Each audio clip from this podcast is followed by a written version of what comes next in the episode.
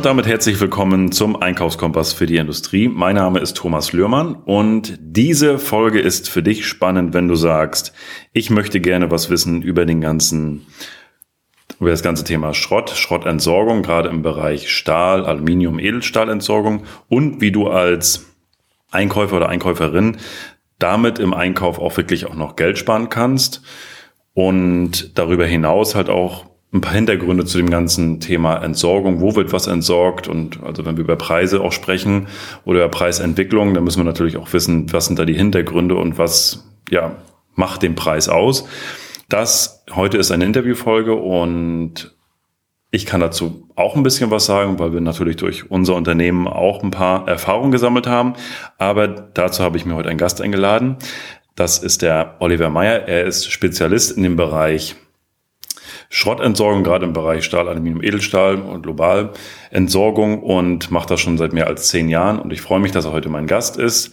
Er ist von der Alba Metall Nord GmbH. Herzlich willkommen, lieber Oliver. Dankeschön für die Einladung, Thomas. wir gehen da heute mal ja ganz locker rein und ich vom, vom Grundsatz her haben wir gesagt, wir sprechen mal über das Thema Schrottentsorgung, also Stahl, Aluminium, Edelstahl es gibt ja da auch für, für die, die da vielleicht gar nicht so tief drin stecken, immer verschiedene Sorten. Also Sorte 1, Sorte 2, 2.8 und wie auch immer. Ich weiß, dass es diese, diese, diese Klassifikation gibt. Gibt's, sind die für Stahl, Aluminium, Edelstahl immer gleich? Beim Stahlbereich ist es so, ähm, jede Sorte hat äh, spezielle Anforderungen. Das sind dann Güten äh, in, in der Hinsicht. Ist ledierter Stahl? Ähm, wie dick ist der? Was für eine Verformung hat er? Wurde der bearbeitet? Wurde er nicht bearbeitet? Bearbeitet der Stahl? Das heißt Schweißniete drauf, etc. pp. Irgendwelche Ausbaumaterialien geht in die Sorte 1. Zum Beispiel, wenn man sagt, hier Trägerschrott, alles über 6 Millimeter Abschnitte gehen in die Sorte 3. Ist natürlich auch ein Bearbeitungsgrad dabei. Auf jedem dieser Sorten steht eine gewisse Voraussetzung vom Stahlwerk. Und das heißt, ein Stahlwerksmaß muss eingehalten werden. Das sind 50 mal 50 mal 1,50. Das ist das, wo das Material dann auf das Laufband geht und direkt in den Ofen, um dann wieder neu verarbeitet zu werden.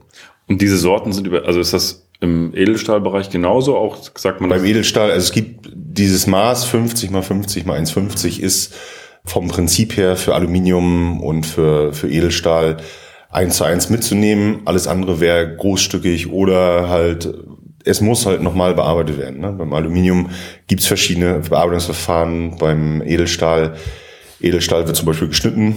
Bei uns im Haus mit einer großen Schrottschere.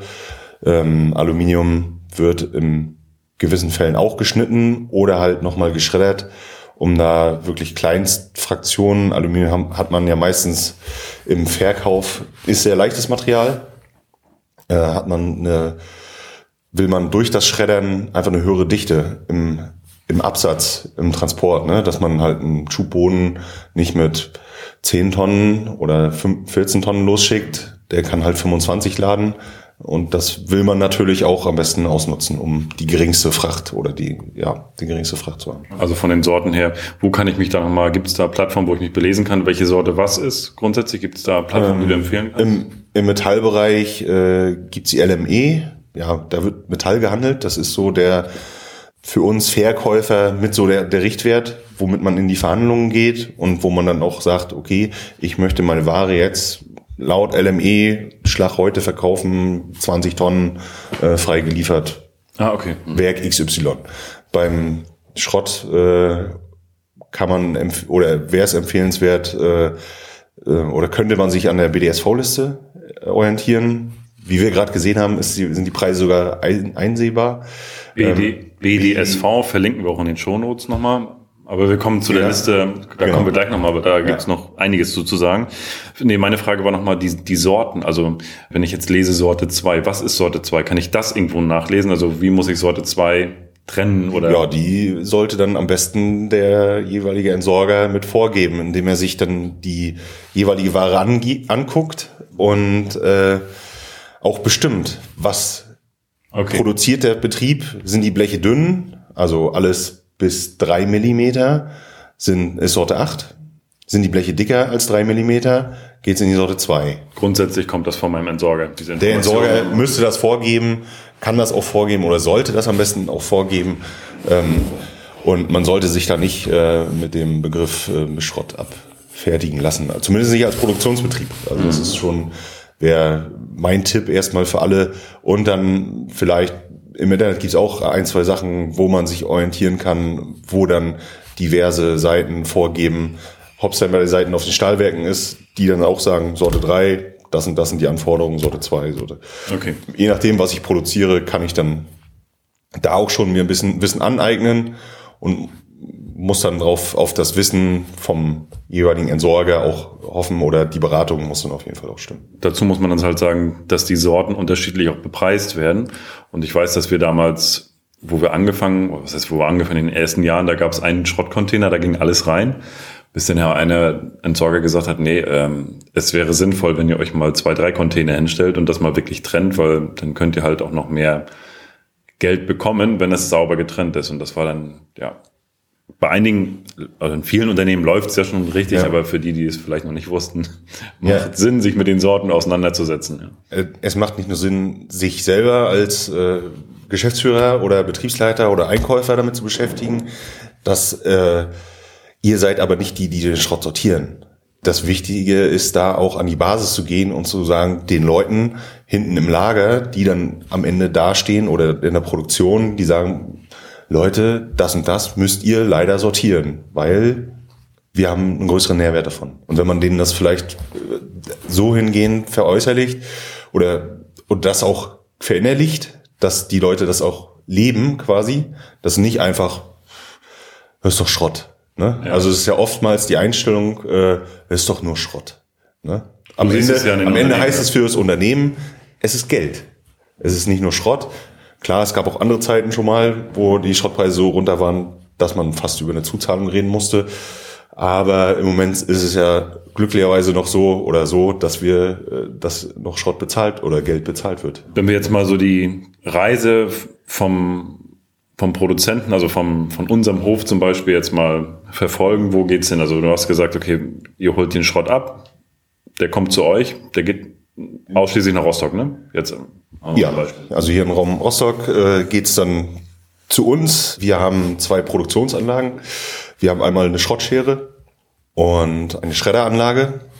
Das ist auch der einzige, die einzige Schredderanlage in ganz äh, Mecklenburg-Vorpommern. Mhm. Der nächste ist in Hamburg oder halt in Brandenburg. Und damit sind wir, ja, haben wir so eine kleine Vor Ausnahmestellung. Ne? Also wir sind hier die größte Produktionsanlage in Rostock. Das heißt, wir haben ungefähr ein Volumen, was wir an Schrott im Monat verarbeiten, um die 6000 Tonnen in Rostock. Das Landkreis und so weiter, ne, sind wir mit einer der größten Entsorger. Der Weg ist halt vom Kunden zu uns über die entweder Vorsortierung beim Kunden oder die Sortierung bei uns auf dem Hof. Und äh, dann wird das in die jeweiligen Fraktionen vorsortiert, bearbeitet, und kommt als fertige Sorte raus und geht direkt von uns vom Hof, entweder über Bahn oder per LKW oder per Schiff in die Stahlwerke. Geht der Schrott hier, ich sag mal, von den deutschen Entsorgerunternehmen ausschließlich nach Deutschland oder geht das auch über die Grenzen hinaus? Das geht auch über die Grenzen hinaus. Die geringsten äh, Frachtkosten sind natürlich die in Deutschland und auch die deutschen Stahlwerke zu, zu bedienen. Für uns wären das vom regionalen Teil, wenn ich das so weiß, geht's Richtung Brandenburg, also kurz vor Berlin, oder halt Richtung Hamburg.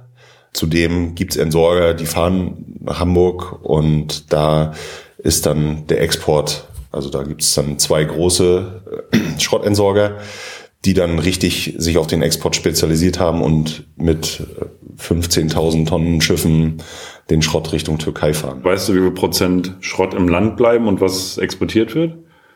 Aus dem schwierig, schwierig, schwierig mhm. zu sagen. Mhm. Aber ich glaube, ein Großteil bleibt schon im Land, wenn man es deutschlandweit sieht, ja. weil halt wirklich nur der Norden oben die Schiffsanbindung hat mhm. und äh, die Werke ja auch über die Bahn äh, oder halt über äh, über Kymo-Schiffe, über den über die Flüsse halt auch gut erreichbar sind. Aber euer Schrott, sag ich mal, der geht. Unser Schrott bleibt zu 90 Prozent in, in Deutschland. Mhm. Also es gibt Ausnahmen. Äh, Im Moment ist die Seeschifffahrt oder die Frachten für die Schifffahrt äh, sehr hoch. Und manchmal ist auch der Export stärker. Wir haben auch Phasen gehabt, da haben wir Richtung Portugal oder Spanien geliefert mit einem Schiff. Unser Problem ist einfach, dass die Warnow halt äh, zu, zu flach ist und äh, wir nur 3000 Tonnen Schiffe machen können. Okay. Ja, und dann hat man, steigt halt umso weniger drin ist, wie beim LKW, immer die Fracht pro Tonne mit und die, das variiert dann zwischen 30 und wir hatten auch schon 70 Euro jetzt pro Tonne und das ist dann, das muss der Markt dann auch erstmal auffangen. Also von daher wägen wir das schon ab und in der Regel ist es so, macht es mehr Sinn, den Schrott in Deutschland zu lassen. Okay, du hattest Türkei erwähnt. Warum ist Türkei da ein Player mit im Bereich Schrott? Ich habe da auch mal ein paar Stories gehört, mit, dass sie irgendwelche Schiffe da auseinandergebaut haben und was weiß ich. Also ja. was, was für eine Rolle spielt die Türkei im, im Schrottbereich? Die Türkei ist einer der größten Baustahlproduzenten und äh, dadurch, dass sie sich so ein bisschen von den Sanktionen des Westens, äh, dass die gar nicht interessiert, ähm, haben sie von Abnahme nach China, USA im Export, Russland, also die sind da sehr weit aufgestellt und haben ein sehr gutes Netz. Plus halt auch große Stahlwerke, die, die halt auch ein enormes Volumen produzieren. Das sind halt immer zwei, drei Mal im Jahr steigen die halt mal aus aus dem Markt. Das ist dann, wenn Ramadan ist zum Beispiel oder ähm, aber dann danach brummt eigentlich die Bude wieder. Also das ist schon so, dass da auch wir hatten es jetzt Anfang des Jahres, dass der inländische Markt stärker war als der Exportmarkt. Zurzeit ist das so im Wandel, dass der Export ein bisschen stärker ist, aber jetzt auch wieder ein bisschen schwächelt, also und sich auf den deutschen Markt wieder anpasst immer ein spannendes Geschäft. Also wie gesagt, der Schrott wird heiß gehandelt. Beim Schrott noch eine Frage. Was mit China? Geht, geht auch Schrott nach China aus Deutschland? Dass dort auch was hingeht? Ja, mal Metallfraktionen sind früher dahin gegangen, also Richtung Messing und, und Kupfer. Im Moment bin ich der Meinung, geht's da gar nicht. Es war eher eine Zeit, wo der Stahl sehr günstig war wo die Deutschen produzieren. Ja, es gibt auch Produktionsqualitäten. Ne? Also wir produzieren zum Beispiel in Rostock eine der besten Sorten 1 für den europäischen Markt. Okay. Mit wenig Anhaftung, wenig Metalle drinne, sehr hohen Reinheitsgrad. Und, und die in, in China sagt man, die produzieren Knüppel. Und diese okay. Knüppel oder der, der Schrott ist dann sehr günstig, ist aber von der Qualität her sehr gering, weil er viele Metalle drin hat noch und äh, am Ende entscheidet der Preis und manchmal oder da war halt auch mal eine große Nachfrage und das war dann für die Deutschen, für uns sehr, sehr schwierig, aber das hat sich geregelt, wie gesagt, durch die höheren Frachten und dadurch, dass China auch den hohen Wachstum und selber einen hohen Bedarf hat, ist es da nicht gerade nicht das Thema. Wenn wir mal zum Thema Schrottpreis gucken, also gucken wir mal zum Bereich Stahl. Woran kann ich mich da, oder woran richtet sich der Preis? Wer, wer, wer bestimmt den Preis? Woher, woher kommt mein Schrottpreis? Sitzt da irgendwo einer und sagt, das ist der Schrottpreis für diesen Monat oder wonach, wie setzt er sich überhaupt zusammen? Bevor wir jetzt reingehen in das Thema, wie kann ich da irgendwas mit sparen und so weiter, möchte ich natürlich wissen, wie setzt er sich überhaupt zusammen oder wer, wer bestimmt den? Woher kommt der? Der Schrottpreis bestimmt sich an der Nachfrage im Land. Also, wenn ich jetzt, wenn wir auf die deutschen Stahlwerke gucken, die haben halt auch gewisse Auftragsbücher, ne? ob das Autoindustrie ist, Schiffsindustrie, Fertigung für Bleche, wie auch immer. Die sagen hier, wir haben ein Auftragsvolumen von 100.000 Tonnen. Ja. Ne? Und die Stahlwerke sagen, okay, oh, da fehlen uns noch 50.000. Ne?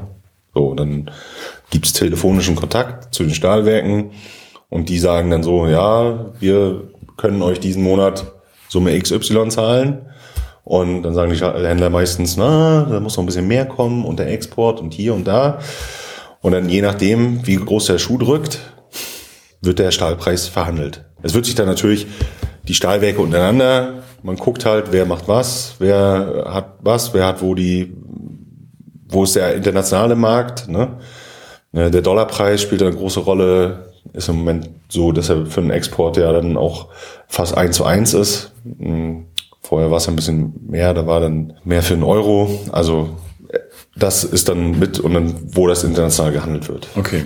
Also ganz klassisch Angebot und Nachfrage. Erstmal, Angebot und erstmal Nachfrage, grundsätzlich, genau. wenn die Werke ausgelastet sind, die Nachfrage hoch ist, Genau. Im Moment sind wir auf dem Markt, das Angebot ist hoch, die Nachfrage ist sehr gering. Das heißt, wir befinden uns auf einem fallenden Markt. Ne? Und das schon seit drei Monaten, vier, drei, vier Monaten. Und die Schritte waren anfangs sehr groß, haben sich jetzt so ein bisschen gefangen. Aber trotzdem ist eher so, dass wir mit keinem positiven Gefühl in den in den letztes Quartal gehen.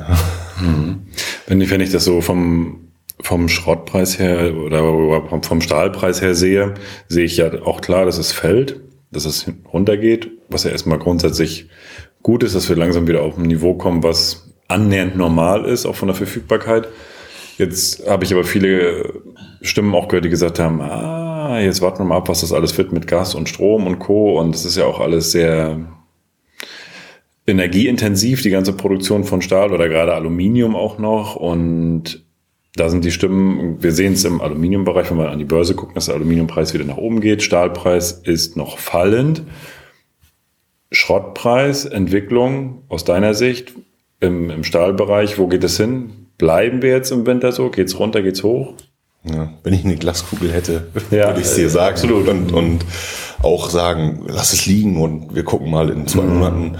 Aber im Moment, ich glaube, ist auch jeder Schrotthändler da an, angehalten, keine großen Leger aufzubauen, sondern just in time die Ware zu verkaufen, so wie sie reinkommt. Am besten gleich Verträge machen, Mengen verkaufen, um da äh, nicht am Ende auf die Nase zu fallen, weil jetzt die letzten beiden großen Sprünge nach unten haben wir gerade schon geguckt bei der BDSV mit minus 76 Euro, minus 100 Euro, hat den einen oder anderen auch kalt erwischt.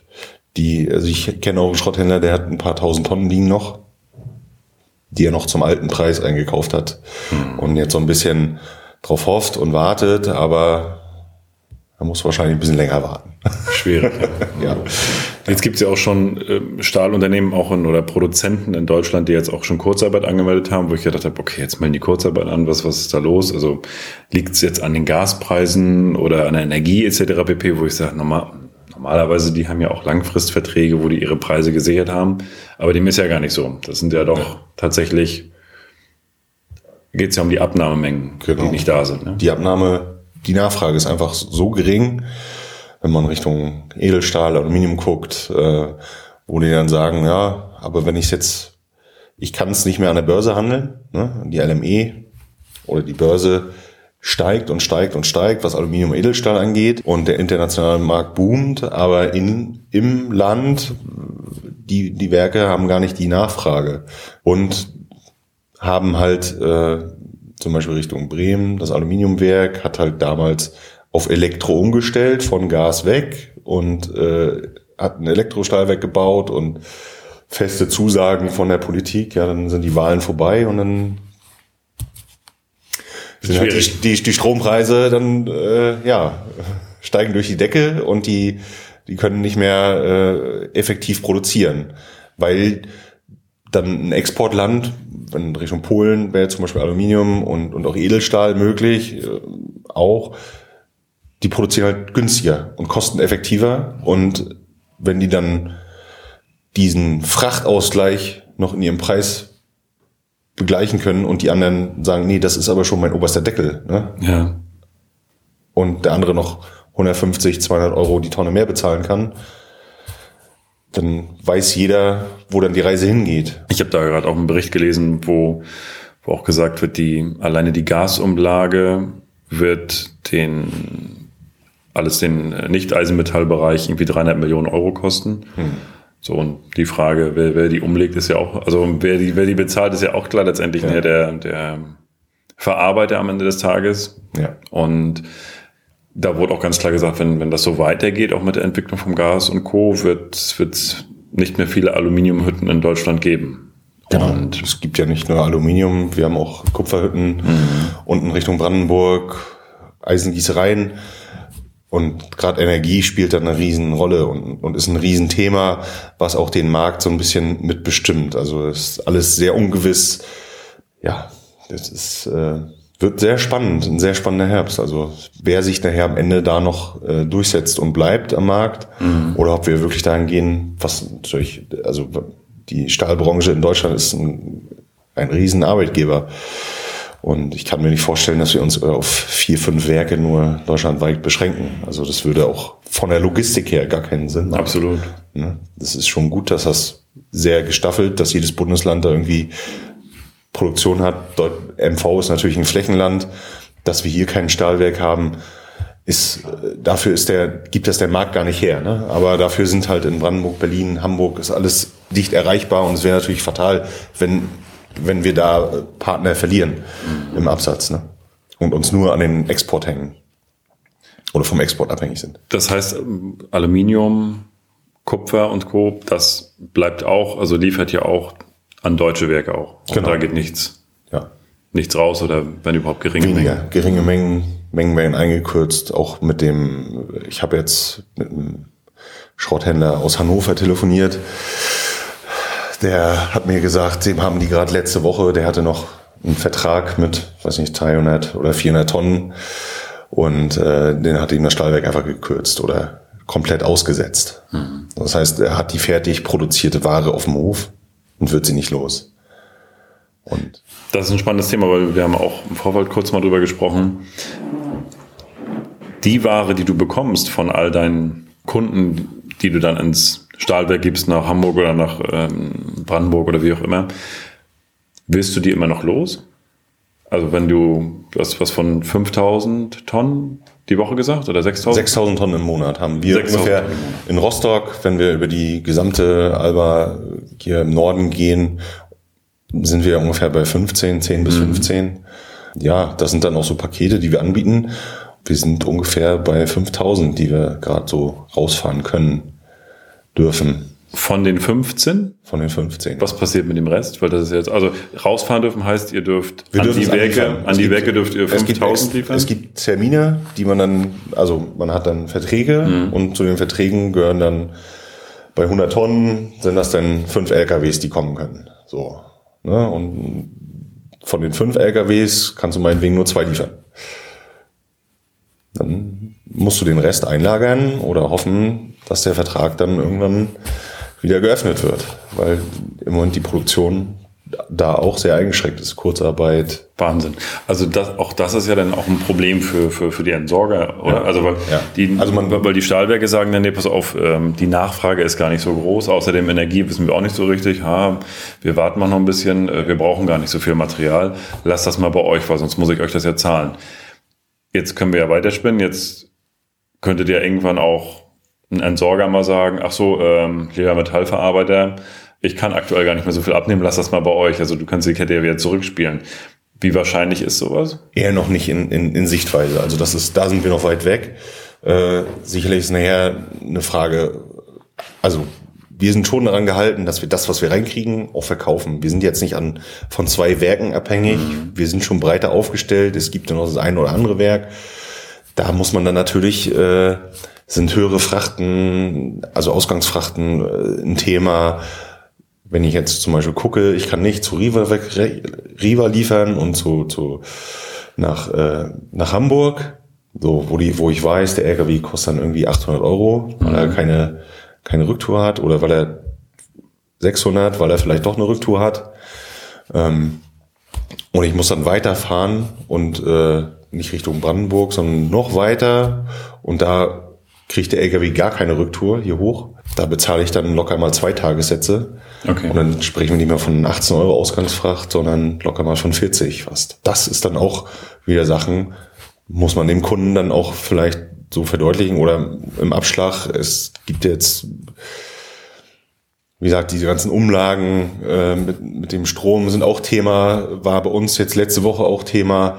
Äh, fangen wir an, nehmen wir das mit rein, die Müllentsorger haben das schon mit drinne, eine kleine Energieumlage, eine Pauschale von 10 Euro pro Behälterbewegung, was natürlich noch nicht mal am Ende reicht, aber ist zumindest eine mhm. Beteiligung daran, wo man dann sagt, ja, man, man lässt es nicht nur beim Entsorger. Ist natürlich aber wieder schwierig. Der Markt ist schon, was Stahl geht, sehr umkämpft.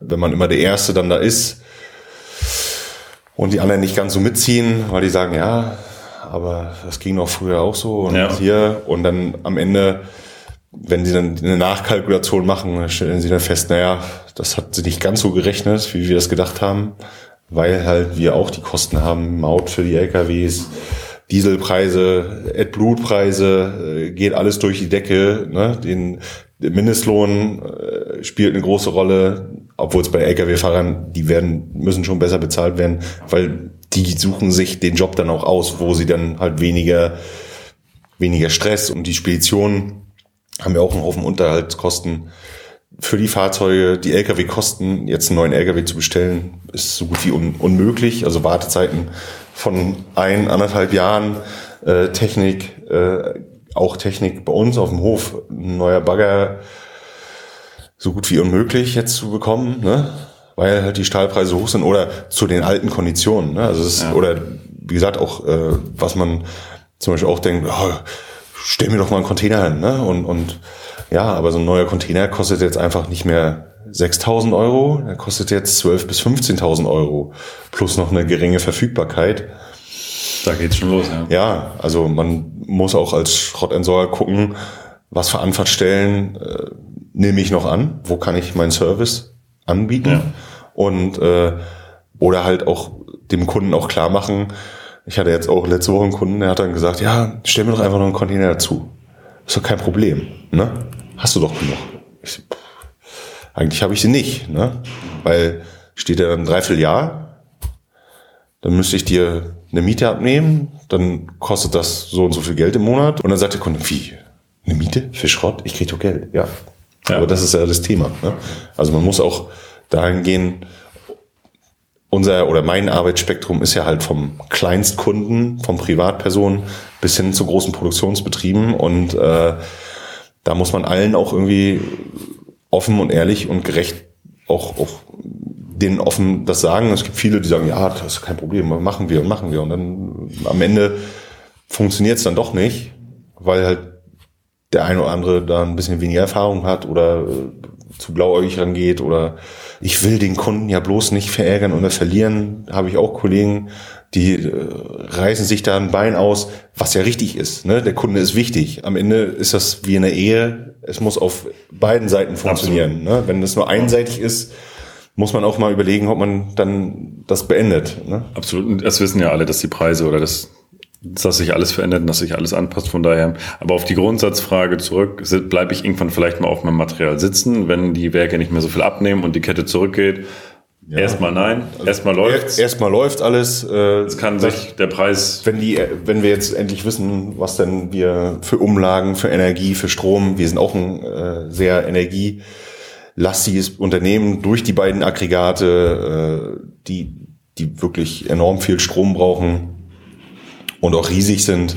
Ähm, ja, wissen wir noch nicht, was in naher Zukunft passiert. Ja. Ne? Wir haben schon, um Energie zu sparen, haben wir, machen wir auch so Früher lief der Schredder die ganze Woche durch, oder den ganzen Monat, ne? Und dann wurde halt nur mal gestoppt, wenn halt wirklich wenig Material da war. Hm, jetzt produzieren wir in Phasen, um da halt auch eine gewisse für das Personal gewisse Entlastung zu haben. Ne? Wir haben dann auch andere Aufgaben auf dem Hof. Wir haben ja nicht nur den Schredder, wir haben noch eine Sortieranlage, mhm. ne? die aus dem Schredder nochmal Metalle rausfiltert. Die haben wir vor fünf Jahren gebaut und nach drei Jahren hat die sich schon amortisiert. Also das war ein richtiger Zugewinn fürs Unternehmen, für uns, wo wir auch äh, Fremdsachen mit äh, produzieren, wo andere Schrottis kommen und sagen, ja, hier, nimmt mal das, jagt das mal durch und dann kriegen wir dann für die Dienstleistung werden wir dann bezahlt. Ne? Ich möchte mal in das Thema Schrottpreis reingehen. Und da waren wir vorhin schon auf der, auf der Website BDSV. Da geht es nochmal darum, Schrottpreis. Okay, was ist, wo oder wo kann ich sehen, werde ich jetzt übers Ohr gezogen oder werde ich übers Ohr gehauen, bekomme ich einen fairen Preis für meinen Stahl, wenn wir beim Stahlbereich bleiben. Jetzt, wenn wir auf die Seite gucken, jetzt steht da irgendwie als Beispiel Sorte 2, 300 Euro. Jetzt kann ich jetzt, gehe ich damit jetzt zu meinem Entsorger und sage, pass mal auf, bei mir steht aber irgendwie nur 100 Euro drauf, was ist hier los? Kann ich, ich will 300 Euro haben, weil hier steht 300 Euro. Ist das richtig? Nein, das ist genau, also das ist ein Irrweg. Ich, mit manchen werde ich da auch konfrontiert und sagen, ja, hier, guck mal da, ihr kriegt doch 300 Euro. Da kann doch gar nicht so viel Geld dazwischen liegen. Äh, ähm, ich, ich möchte auch, du ziehst mich übers Wort. Das ist schon so, wo man dann sagt, ja, mit den 100 Euro sollte man sich schon Gedanken machen, ob man da nicht mal links oder rechts schaut oder zumindest ein Gespräch mit dem äh, Entsorger sucht. Oftmals ist es ja so, es sind ja nicht immer die großen Konzerne, die bei jemandem äh, Schrott entsorgen und man muss sich dann auch klar werden, das sind halt Zwischenhändler. Die müssen halt auch ihr Geld verdienen. Mhm. Dafür sind die vielleicht regionale, können mit mehr Service aufwarten aber sollten halt auch irgendwo äh, ja, marktrealistische Preise zahlen. Es ist ein Indikator, der Preis setzt sich zusammen, das ist wirklich alle Stahlwerke deutschlandweit geben ihren aktuellen Preis für die jeweiligen Sorten an, die werden da ermittelt und das ist ein Mittelwert. Okay. Und das Richtwert für mich. Ein Richtwert, genau, für die jeweilige Sorte. Das ist aber ein, ein Wert frei geliefert Werk. Also das Aha. heißt, dann könnte ja der ein oder andere sagen, ja, ist doch ganz einfach. Dann nehme ich meine Ware, dann fahre ich die selber dahin. Funktioniert nicht, weil äh, nur gelistete äh, Unternehmen, das sind halt die großen Entsorger, wie die Alba, TSR, Theo Steil und so weiter, äh, die auch da anliefern dürfen. Also es ist wirklich, die großen Entsorger haben die Berechtigung, vergeben die dann manchmal auch an kleinere oder mittelständische Entsorger um halt ihre Pakete auch voll zu kriegen. Mhm. Ist so gängige Praxis. Aber äh, in der Regel ist das so, dass die großen Entsorger ihre Pakete da verkaufen und die halt von den kleinen zusammensammeln. Und dann da oftmals haben ja die kleinen, die haben eine Baggerschere, ja, die können dann auch eine fertige Sorte 3 oder so produzieren, aber die haben halt keine Produktion für die Sorte 1 oder für die Sorte 2, weil denen einfach die technischen Möglichkeiten fehlen. Und da kommt wieder ins Spiel und wir machen das dann und verkaufen dann die Ware. Das heißt, bleiben wir mal bei dem Beispiel 300 Euro. Gibt es eine Faustformel, wo ich weiß, okay, was, also wenn ich jetzt als metallverarbeitendes Unternehmen ja. mit meinem Entsorger spreche wenn, und ich gucke mir jetzt auf der Seite BDSV mal den, den Richtpreis an, den Mittelwert, was ist so eine Faustformel, wo ich sage, nee, hier läuft alles fair? Also um, um die 100 Euro, 120 Euro sollte so der ungefähre Abschlag oder die Entfernung vom, vom Schrottpreis sein. Okay. Das wäre so äh, eine grobe Richtung, ne? wie wir hatten ja schon mal gesprochen, Eingangsfracht, Ausgangsfracht, Produktionskosten, Handlingskosten. Also die Ware wird ja nicht nur, die wird ja nicht gleich in die Maschine gekippt und, und reingebaggert, sondern die wird noch einmal äh, an gelagert, sortiert. Es gibt ja diverse Quellen, die dann auch nicht drin sein dürfen. Also deswegen Absolut. eine Qualitätskontrolle muss durchgeführt werden. Und das gehört alles zum Handling dazu. Dann muss der Schrottentsorger ja auch noch ein bisschen Geld verdienen. Also das Absolut. ist so okay. alles mit einberechnet und das ist dann in der Regel ungefähr zwischen 100 und 120 Euro. Das ist nochmal ein guter Richtpreis. Also, und gibt es das für ähm, im Aluminiumbereich, wenn ich da jetzt gucken möchte, gibt es da auch, hat da der BDSV auch eine Seite? Nee, das ist nee, nur Stahl. Das, das ist ja die LME hatten wir ja schon gesagt, ne, im Moment sind die Werke abgekoppelt, also was Aluminium angeht und, und was Edelstahl angeht, abgekoppelt vom, von der Börse. Okay. Und äh, da muss ich noch mal kurz rein. Abgekoppelt heißt was? Die Verkäufe für Aluminium werden sind Tagesverkäufe. Meinetwegen der Schrotti guckt, oh, ich habe jetzt in meinem Lagerbestand 25 Tonnen fertig produziertes Aluminium. Mhm. Ne? Ruft dann sein, sein Werk an oder guckt auf die LME und sagt, oh, ich kriege jetzt ungefähr weiß ich nicht, 2000 Euro dafür, die Tonne. Ne? Laut LME ist, ja. der, ist der Börsenwert, sagen wir es mal so. Der Börsenwert ist 2000 Euro. Ruft okay. bei seinem äh, Produktionsunternehmen an, also der dann das Endprodukt herstellt und sagt, pass auf, ich habe hier 25 Tonnen, kann ich dir bis dann und dann liefern? Mach mir mal einen Vertrag fertig. Ne? Oder was bekomme ich bei dir? Ne? Und dann, im Moment ist es so, dass wirklich, dass wir im, im Verkauf 800 bis 1000 Euro die Tonne unter den Börsenwerten liegen. Was, okay. was Aluminium und Edelstahl angeht. Nicht für alle Sorten. Es gibt Sachen, äh, beim, zum Beispiel bei den Profilen, da haut das noch ein bisschen hin, was beim Alublech wieder nicht hinhaut. Oder beim Alugeschirr. Das heißt, wenn ich da gucke, könnte ich, also ne, ne, wird grundsätzlich auch der Wert von der Börse angenommen, vom Schrottpreis? Nein, das, ist auch wieder da von dem Börsenwert muss der, der, äh, der wie bei der BDSV, ja. zieht der, der Produzent seine Marge, seine Produktionskosten, die liegen dann im Schnitt. Ach, einen genauen Richtwert habe ich da nicht. Also okay, ich würde sagen, so ungefähr zwischen 250 und 500 Euro die Tonne mhm. liegen dazwischen. Aber so als Richtwert. Ne? Okay. Beim Kupfer ist es zum Beispiel äh, fast 1000 Euro die Tonne sogar. Mhm. Okay. Runter. Ne? Also wenn da 9 Euro stehen, dann bist du ungefähr bei 8 Euro was du dann wieder kriegst, wenn du es frei geliefert hast. Aber das, das ist ja nochmal interessant, um, um einfach nochmal Richtwerte zu haben. Wo, wonach richtet sich das wirklich, um mal ein Gefühl ja. zu bekommen? Aber wie gesagt, die Zahlen bei Metallen sind nicht hundertprozentig fest. Also das ist, ja. möchte ich auch sagen, ist nicht mein Kerngeschäft. Mein Kerngeschäft ist der Einkauf und Verkauf. Ja. Haben wir unsere Experten, die da auch dichter an den Werken sind, die, mhm. die dann auch die Verträge mit uns oder für uns verhandeln und äh, auch für den ganzen Norden zum Beispiel da vertrieben. Aber spannend ist ja trotz alledem, dass es abgekoppelt ist von der Börse. Das ist auch von einer Börse wird Aluminium für genau. 2000 Dollar äh, gehandelt und die sagen, das kann gehandelt werden für was es will. Ja. Ich gebe dir 500, Punkt. Ja. Und ja, ja, ja. Okay. Oder du kriegst nur 1000, ne?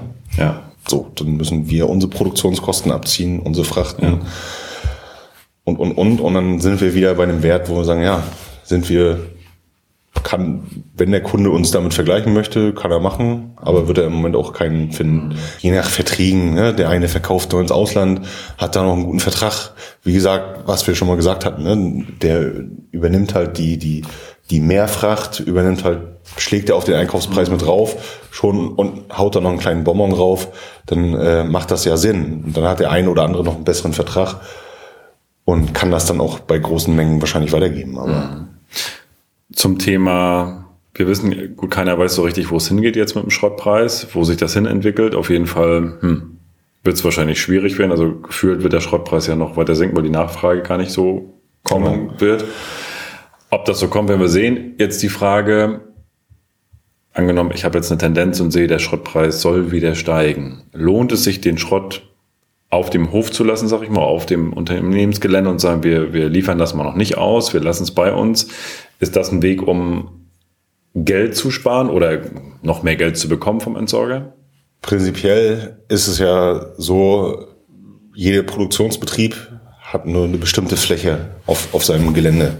Wenn ich noch 1000 äh, Quadratmeter über habe und sage, ja gut, dann packe ich mir halt irgendwie 50, 100, 200 Tonnen hinne und nimm das so als Bonbon mit, wenn der Preis äh, exorbitant hoch ist. Kann man machen, ja. Machen wahrscheinlich auch einige. Oftmals fehlt der Platz, das Personal, also die Lagerhaltung ist ja auch, ne, der Schrott muss ja dann noch vielleicht nochmal um, umgesetzt werden, muss dann auch gelagert werden, so dass er dann permanent bewegt werden könnte, weil da eine Großanlieferung kommt oder es nimmt ja im Lager auch wieder äh, Platz weg. Also für Produktionsbetriebe macht es durchaus keinen Sinn. Also dann bewegt man sich ja schon im Weg. Ich bin jetzt ein Schrotthändler und ich Absolut. handle jetzt meine Ware und wenn du mir jetzt äh, nicht meine 500 Euro dafür gibst, vorher bekommst du die nicht, dann sind wir auf dem Niveau, das sind äh, Gespräche, die man mit einem Schrotthändler führt äh, oder der die Ware dann teuer eingekauft hat. Andersrum wenn man den richtigen Entsorger hat und das die richtigen Verträge gemacht hat, sollte man auch dann den besten Preis in dem Fall monatlich bekommen, was die Ware wert ist, wo beide Seiten, wie, wie schon mal gesagt hat, von leben können. Es spielt ja nicht immer nur der Preis eine Rolle. Also wie gesagt, kann mein Entsorger ist er pünktlich, hält seine Termine ein, ob das ein Tonustausch ist von, ob das nur die Papptonne ist oder die, die Folientonne, weil sonst müssen die Kollegen das wieder daneben legen oder ist kein Platz oder, oder, oder, oder. Oder kommt er, wenn mein Schrottcontainer voll ist, die Produktion läuft voll, äh, wenn ich da anrufe, oder bin ich dann nur eine Nummer, ne? Wenn dann einer von, ja, wir kommen dann irgendwann nächste Woche, habe ich auch ein paar, nicht meine Kunden, von einem anderen Entsorger höre ich das auch, äh, ja, wo die dann sagen, ja, aber wir haben so viel, wenn wir Ware kriegen, dann platzt die alles aus dem, aus den Nähten. Und wenn ich dann anrufe, dann sagen die, ja, dann kommen wir nächste Woche oder kommen wir übernächste Woche. Und ich dann sag, ja, dann musst du doch endlich mal wechseln. dann kann doch nicht der Preis, wenn ihr hier hinten im Lager nur rumheult, ne, dann kann doch nicht der Preis das Entscheidende sein, Absolut. was dann äh, beim, bei deinem Chef äh, gilt. Da musst du dem auch sagen, ja, muss aber noch der Service stimmen oder die Performance von dem Entsorger. Absolut, ne? wichtiger Punkt. Und es ist ja nicht immer man kann auch zwei Entsorger für verschiedene Sachen haben. Ne? Und dann hat man auch den einen und kann den anderen mal mit dem anderen überprüfen und korrigieren. Aber in der Regel, wenn alles läuft, ja. ist es dann eigentlich so. Also grundsätzlich mit Schrott lagern macht für die wenigsten Unternehmen, glaube ich, Sinn, weil der Platz einfach gar nicht da ist. Und wenn der Platz da ist, ist er wertvoll für und andere Dinge. Nachher andere natürlich Dinge. auch noch in äh, behördliche äh, Probleme bekommen. Versiegelte Flächen. Ne? Mhm. Wie viel wie viel Schrott, ihr seid, habt ja keine Genehmigung, um Schrott groß zu lagern oder umzuschlagen. Okay. Ne? Also da auch ist auch Thema, behördlich ein Thema, wo man sagen kann, ja, habt ihr denn die versiegelten Flächen oder habt ihr denn, bestimmt ihr denn die und die Auflagen, habt ihr Ölabscheider, habt ihr das, habt ihr das? Schwierig. Wo man auch sagt, ja, kann man auch Probleme bekommen. Ne? Ja, ja. Also das ist äh, kein guter Tipp, sondern mehr einen guten Preis auszumachen, mit einem guten Service dabei und dann ja. ist man auf Nummer sicher. Gib mir mal zwei Punkte, wo du sagst, das sind die wichtigsten Punkte bei der Auswahl eines richtigen Entsorgers. Ihr habt ja nicht nur das Paket äh, Schrott, sondern auch grundsätzlich das Thema Entsorgung ja alles bei euch in einer Hand. Aber was sind so die zwei Punkte, wenn du sagst, wenn es ums Thema Schrottentsorgung geht, was sind die zwei Punkte, auf die du achten würdest, wenn du ein Unternehmen auswählst? Mhm. Für mich persönlich wäre am wichtigsten die Beratung vorab. Also beim Erst- oder Zweitermin, wenn ich jetzt sage, hier, Herr Meier, kommen Sie mal rüber, ne? wir gucken mal uns den Schrott an wir, äh, und dann erstellen Sie mir mal ein Angebot auf, auf, unseren, auf unseren Schrott. Und wenn dann schon rumgedruckst wird und gesagt, ja, das ist doch alles hier, ist doch nur Mischschrott oder Schrott oder irgendwie so. Also es sollten schon klar Sorten definiert werden. Es sollte auch gesagt werden, ja, wenn ihr halt nur die Möglichkeit habt, alles in eine Tonne zu kloppen, ja, dann ist es halt eben nur Mischschrott oder Scherenschrott oder, oder Schreddervormaterial. Und äh, gibt es die Möglichkeit zu sortieren, wie bei euch mit Spänen, dass man da verschiedene Fraktionen hat, dass man die Alubleche sortiert, dass die, die Laserbleche sortiert sind und so weiter. Also Beratung das, ist. Beratung ist das A und O, kann der und die, die Bedürfnisse müssen gleich definiert sein. Also was erwarte ich von meinem Entsorger? Was gebe ich dem vor mit an die Hand, wo der prüfen muss, ist das das, kann ich das erfüllen? Ne? Oder kann ich das nicht? Also wenn ich zum Beispiel sage, wenn ich den, wenn ich den Schrottcontainer, wir haben hier Produktion, wenn ich den anmelde, muss innerhalb von 24 Stunden Tausch erfolgen. Okay. Kann der das erfüllen oder kann der das nicht erfüllen? Ne? Mhm. Ne? Ist ein großes Thema. Wie gesagt, sind wir wieder dabei, muss das Material wieder zwischengelagert werden vor euch vom Hof. Ihr wollt natürlich für den Kunden produzieren und nicht für den Schrotthändler. Mhm. Ne? Also grundsätzlich eigentlich ja drei Punkte, ne? Wenn du sagst, Beratung ist A und O. Beratung. Guck, dass die Beratung am Anfang, von Anfang an stimmt, dass du ein gutes Gefühl auch hast, weißt, das ist qualifiziert. Und Punkt zwei, dass du dann sagst, okay, kann der überhaupt alles das abbilden, was ich möchte, wie ich mir das genau. wünsche? Und, oder vielleicht wie es war jetzt und vielleicht sogar noch besser. Und Punkt drei Punkt wäre drei ist natürlich der, der, Preis. Der Preis. Und auch da gibt es ja für alle Zuhörer ein paar Indikatoren, wo man sich so grob nachrichten kann, um, um dann ein Gefühl zu bekommen, läuft das, passt das. Ne? Ganz genau. Ne? Wo dann auch, es muss ja auch äh, am Ende dann auch zwischen dem Entsorger, klar ist immer, dass die Men der menschliche Part, der muss natürlich auch stimmen. Ne? Also habe viele oder ich habe auch einen Kollegen, der macht sich dann, der, der kriegt das dann nicht hin oder die kriegen das nicht hin, auch mal Probleme mit dem Kunden. Ich sag mal, der Einkauf oder der, der das nachher überwacht, intern im Büro, sagt, ja, nein, wir haben nur, wir produzieren nur das und das und da ist auch nur das im Container drinnen. Ne? Was dann hier im Lager passiert, ne? Da wird halt eine Kiste, weil irgendwo mal Profile geschnitten wurden, dann wird diese Kiste dann da reingekippt zum Aluminium. Und dann steht dann auf dem Wiegeschein drauf, ja, Profile oder Geschirr, weil es halt irgendwie schon verarbeitet war. Und dann ruft mich dann der Einkäufer an und sagt, ja, aber das verstehe ich nicht. Olli, jetzt gibt's hier Abzüge, jetzt kriegt er auch noch weniger Geld für. Ne? Ähm, wo kommt denn das jetzt her? Ne? Das haben wir nicht. Und dann ist es halt auch äh, klar, ich könnte jetzt auch sagen, ja, kann ich mir auch nicht vorstellen. Der sichere Weg oder ist der, was wir bei uns zum Beispiel, wenn wir Abzüge machen, werden die dokumentiert. Absolut. Zum Beispiel, ich kann eins zu eins dem Kunden dann darlegen und sagen, guck mal, das und das, das war wirklich da drinne. Dein Container Und, und dein dein. Container, dein Bild, das Fahrzeug, der Fahr also es wird bei uns dann steht auf jedem Foto dann Fahrzeug, Fahr, der- der Auftrag, Auftragsnummer, die, die Wiegeschein, der Datum, steht alles mit drauf auf dem Bild. An daran kann man ja erkennen, okay, das wird auch im System von aus dem System raus fotografiert mit einem, mit einem iPad oder mit einem Handy haben die dann, das ist direkt verlinkt, da wird dann macht dann der Annehmer seine Abzüge und schickt die dann direkt an die Waage und der schickt das dann im besten Fall zu mir zum Einkauf und sagt hier guck mal, dein Kunde, da ist hier Reklamationsbedarf, ne? Alles Dann klar. musst du mit dem Kunden sprechen oder pass auf, hier sind die Bilder, entweder informierst ihn vorher oder wenn halt da die Nachfrage kommt, hast du aber da die Möglichkeit hier da auch Probleme anzusprechen. Okay. Oder sagen, Also grundsätzlich auch transparent, auch in der Abwicklung, was Genau. wichtig ist. Ja. Ja. Mhm. Okay, cool. Wenn ich jetzt sage, Mensch, äh, Schrott würde ich gerne mal überprüfen und also anders erstmal, euer Einzugsgebiet, Alba, Alba, Alba Nord, gibt es auch Alba Süd und wenn es Nord gibt, gibt es bestimmt auch Süd oder Süd also wir, haben ja, Zu, ja. wir haben ja Zuhörer jetzt Der- aus, äh, aus dem ganzen Dachraum. ja. Wann, können, wann kann ich dich ansprechen? Also für welchen Bereich bist du verantwortlich? Also ich bin hier für den Landkreis Rostock zuständig, bis nach Stralsund hoch und punktuell auch bis Wismar. Also da in Wismar gibt's auch einen Einkauf, Einkauf, also von daher mischt man sich den nicht ganz so ein, aber manchmal, ich habe auch Kunden in Schwerin, auch wenn es in Schwerin einen eigenen Einkauf gibt, sind aber dann halt persönliche Befindlichkeiten, Okay. kennen uns schon aus meiner Zeit in Schwerin, da habe ich auch einen Teil meiner Ausbildung gemacht und äh,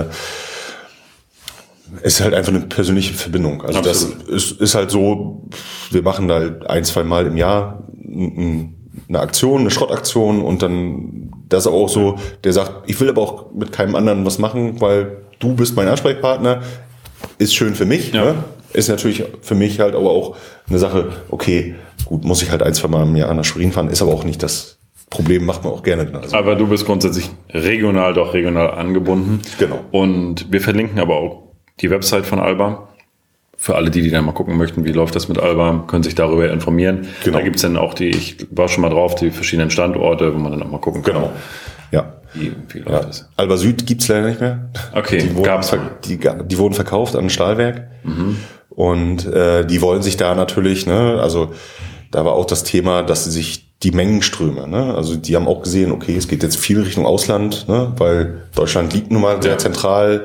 Es gibt Holland, die haben einen starken Markt, Belgien, ähm, dann, äh, wie gesagt, die Türkei, die viel abfrachtet, die, die da auch runter bis oder wo die Firmen dann auch bis Mitteldeutschland sitzen, die dann hoch Richtung Hamburg fahren und liefern, ist natürlich dann äh, ja für die Stahlwerke auch eine Option, sich Mengen im Land zu sichern mit Firmen, so wie wir, die dann auch feste Verträge, feste Partner haben, wo es dann natürlich einfacher ist, dann wo man schon mal ein gewisses Planungssicherheit hat ne, für die Produktion. Das Wir ist jetzt mit der Energie so so ist, wie es ist, müssen wir erstmal abwarten, wie es dann weitergeht. Wie kann ich Kontakt zu dir aufnehmen? Hast du LinkedIn-Profil oder wie können wir, wie kann ich deine Daten oder wie kann ich Kontakt zu dir aufnehmen, ich sage, Mensch, ich möchte gerne mal mit dem Herrn Meier sprechen?